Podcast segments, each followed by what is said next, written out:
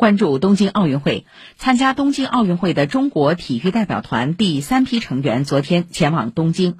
这批出征的队伍包括中国羽毛球队、体操队以及跆拳道、曲棍球、拳击、射击、网球等队伍。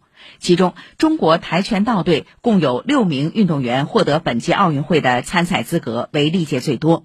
中国羽毛球队十四名运动员，体操队十二名运动员，拳击队六名运动员也将在东京向金牌发起冲击。七月二十三号东京奥运会开幕式上，中国体育代表团第一百一十一位出场，女排运动员朱婷和跆拳道运动员赵帅将担任旗手。昨天，朱婷在接受媒体采访时说：“担任旗手让她更有动力。”她同时表示，中国女排的目标依然是在奥运赛场上升国旗、奏国歌。感谢代表团对女排对我的肯定与信任。担任旗手是一份荣誉，也是一份责任，让我更有动力去做好每一天，走好每一步。大赛将至，保持平常心，全力以赴。我们的目标还是升国旗、奏国歌。二十六岁的朱婷生于河南，是中国女排队长。她曾先后率队夺得二零一五年、二零一九年世界杯冠军和二零一六年里约奥运会冠军，并多次荣获世界大赛最有价值球员称号。即将年满二十六岁的赵帅生于辽宁，是中国男子跆拳道领军人物，分别于二零一六年和二零一七年夺得奥运会冠军和世锦赛冠军。这两枚金牌也都是中国男子跆拳道在相关赛事上零的突破。他说：“能够成为中国代表团旗手，自己感到很光荣。”对于我来说是莫大的荣誉吧，我也会以此为动力，能够继续在赛场上为祖国争光。也祝愿代表团所有的呃运动员能够取得理想的成绩。去年三月，国际奥委会宣布鼓励东京奥运会各代表团在开幕式上派出男女各一名旗手，中国代表团也由此首次拥有了双旗手。本台三位特派记者昨天也抵达了日本。从飞机降落到走出机场，足足用了七个多小时。来听他们的东京奥运会初体验。到达东京第一天，聊聊入境的故事。先说两个细节啊。出发当天，北京时间十三点三十分从浦东机场起飞，但当天凌晨一点多，我刚刚收到日本政府入境许可的邮件，有种压哨绝杀的意思。第二个细节。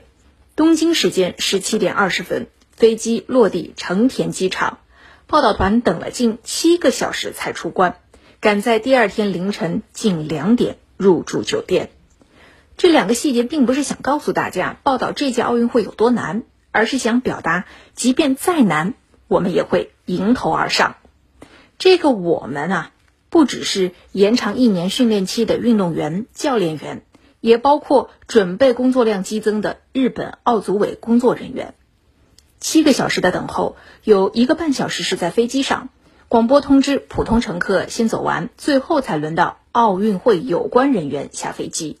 随后近百人的队伍安序被排在贴有单双号的两排椅子上，工作人员十分认真，跪着依次预先审查入境材料，其中包括护照。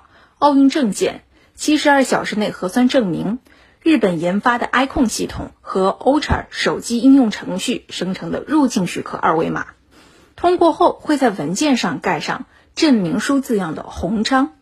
下一个环节呢，就是核酸检测了，不是令人害怕的捅鼻子，工作人员发给每人一个塑料漏斗状的滴管，在一个个屏风隔开的小空间里。我看着柠檬和话梅的图片，想象着分泌唾液，直到达到黑色的刻度线。而且安全起见，机场核酸检测呢不允许大家在三十分钟前喝水进食，所以饿着肚子的报道团队隔着玻璃看着日落晚霞，一直到夜深。现场拿到核酸结果和塑封的奥运证件时，已经是深夜的二十三点三十五分。原先预计等候的五个小时，虽然拉长为七个小时，但近百人的队伍没有一个人抱怨。因为你会发现，下飞机碰到的第一位预审材料的工作人员是陪着大家走完了全流程，直到最后鞠躬送我们拿完行李出境，他又回过头去迎接下一个航班。诚然，我是高估了日本的效率，但低估了日本的认真。鉴于奥运会召开在即，入境团队增多，为了分流，每个环节的等候时间被拉长。但我见到的所有人都全程配合，并表示理解。